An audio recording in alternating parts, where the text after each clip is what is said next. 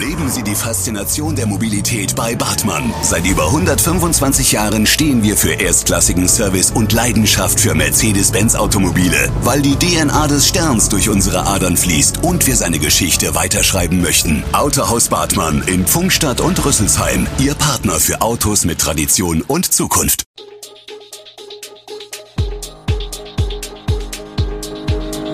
Gude, unser morgendliches News Update. Das Wichtigste aus Südhessen für Sie im Überblick. Guten Morgen aus Darmstadt an diesem 16. März. Deutsche Bahn äußert sich zu Messels Problemschranke, neuer Mindestlohn stößt in Südhessen nicht nur auf Zuspruch und die Corona-Zahlen steigen wieder. Das und mehr gibt es heute für Sie im Podcast. Messels Problemschranke erhitzt weiter die Gemüter.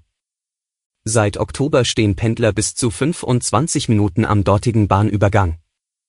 Längst sollte es laut Bahn besser sein, doch nun verschärft die entgleiste Rüsselsheimer S-Bahn die Lage. Diese Zeitung hat die Deutsche Bahn dazu befragt.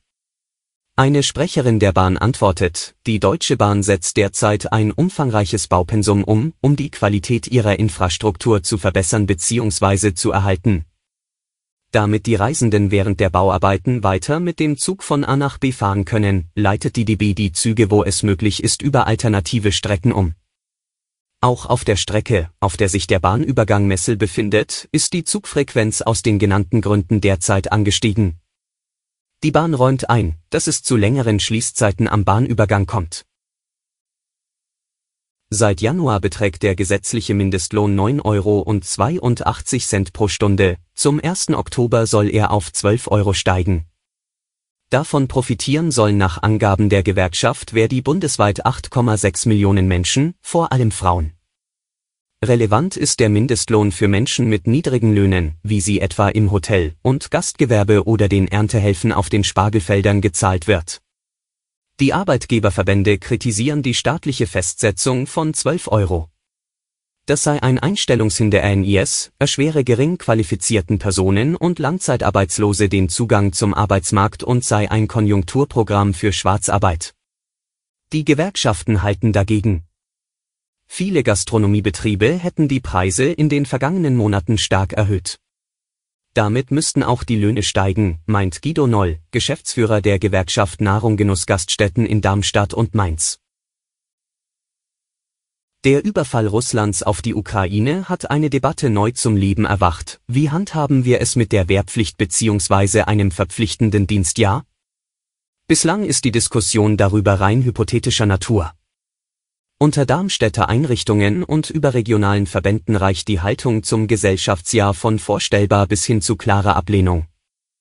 Mit Blick auf die Zahlen der FSJ-Lehr sagt der Geschäftsführer der DRK Rettungs- und Sozialdienste Starkenburg, Jürgen Frohnert, heute fällt es schwer, junge Menschen für längere Zeit für dieses anspruchsvolle wie verantwortungsvolle Ehrenamt zu gewinnen.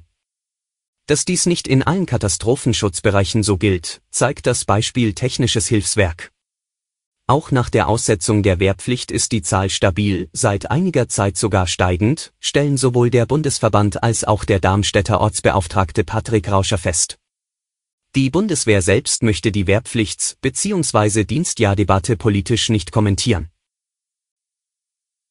Der Auftritt des UWIGA und WGD-Vorsitzenden Helmut Klett zur Ukraine-Resolution in der Stadtverordnetensitzung am vergangenen Donnerstag in Darmstadt hat ein Nachspiel. Klett erklärte am Dienstagvormittag seinen Rücktritt als Fraktionsvorsitzender und zugleich den Austritt aus der gemeinsamen Fraktion von UWIGA und Wählergemeinschaft Darmstadt sowie aus der UWIGA selbst. Offenbar wurde er in einer Fraktionssitzung am Montag von seinen Fraktionskollegen dazu aufgefordert Klett hatte in seiner, wie er betont nicht mit der Fraktion abgestimmten Rede, die er deutlich als seine Meinung deklarierte, die Ukraine zur ehrenhaften Niederlegung der Waffen aus humanitären Gründen und Bildung einer Exilregierung aufgefordert. Ein Sieg über Putins Russland könne wenn überhaupt nur mit einem massiven NATO-Einsatz erreicht werden, der die Gefahr eines dritten Weltkrieges berge Kletts Rede, so schreibt er selbst, wurde von der Restfraktion als schädlich und unwürdig für die UWIGA und WGD eingestuft. Mit seinem Rücktritt komme er einer offiziellen Abwahl zuvor. Ein Ende der Kämpfe in der Ukraine ist weiter nicht in Sicht.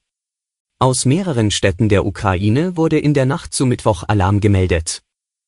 Die Verhandlungen zwischen Vertretern Russlands und der Ukraine über ein Ende des Krieges wurden auch am Dienstag vertagt, sie sollen am Mittwoch fortgesetzt werden. Der ukrainische Präsident Volodymyr Zelensky hat sich zu den Gesprächen mit Russland vorsichtig optimistisch geäußert. Die Verhandlungspositionen hörten sich realistischer an, sagte er in einer in der Nacht zu Mittwoch veröffentlichten Videobotschaft. Die Regierungschefs von Polen, Tschechien und Slowenien haben Zelensky bei einem Treffen im umkämpften Kiew Solidarität und Unterstützung zugesagt. Heute treffen sich die Verteidigungsminister der NATO-Staaten zu Beratungen. Und Bundeskanzler Olaf Scholz schließt ein Eingreifen der NATO in den Krieg weiterhin aus. Kurz vor dem Auslaufen zahlreicher Corona-Vorgaben steigen die Zahlen in Deutschland weiter deutlich.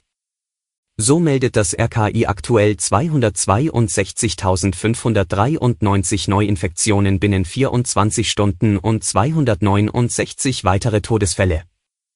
Die Inzidenz liegt bei 1607,1 und hat damit die Marke von 1600 zum ersten Mal geknackt. Die Bundesregierung beschließt derweil heute voraussichtlich, die Corona-Regeln in Betrieben zu lockern.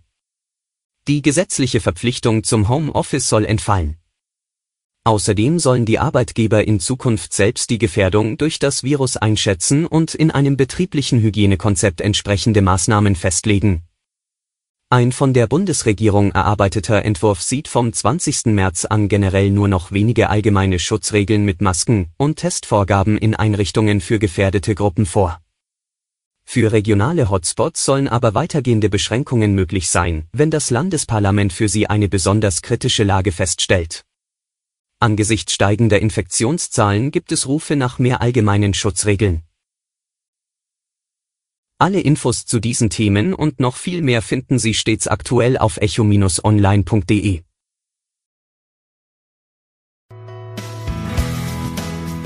Gute Südhessen ist eine Produktion der VAM von Allgemeiner Zeitung, Wiesbadener Kurier, Echo Online und Mittelhessen.de. Redaktion und Produktion die NewsmanagerInnen der VAM. Ihr erreicht uns per Mail an audio.vm.de.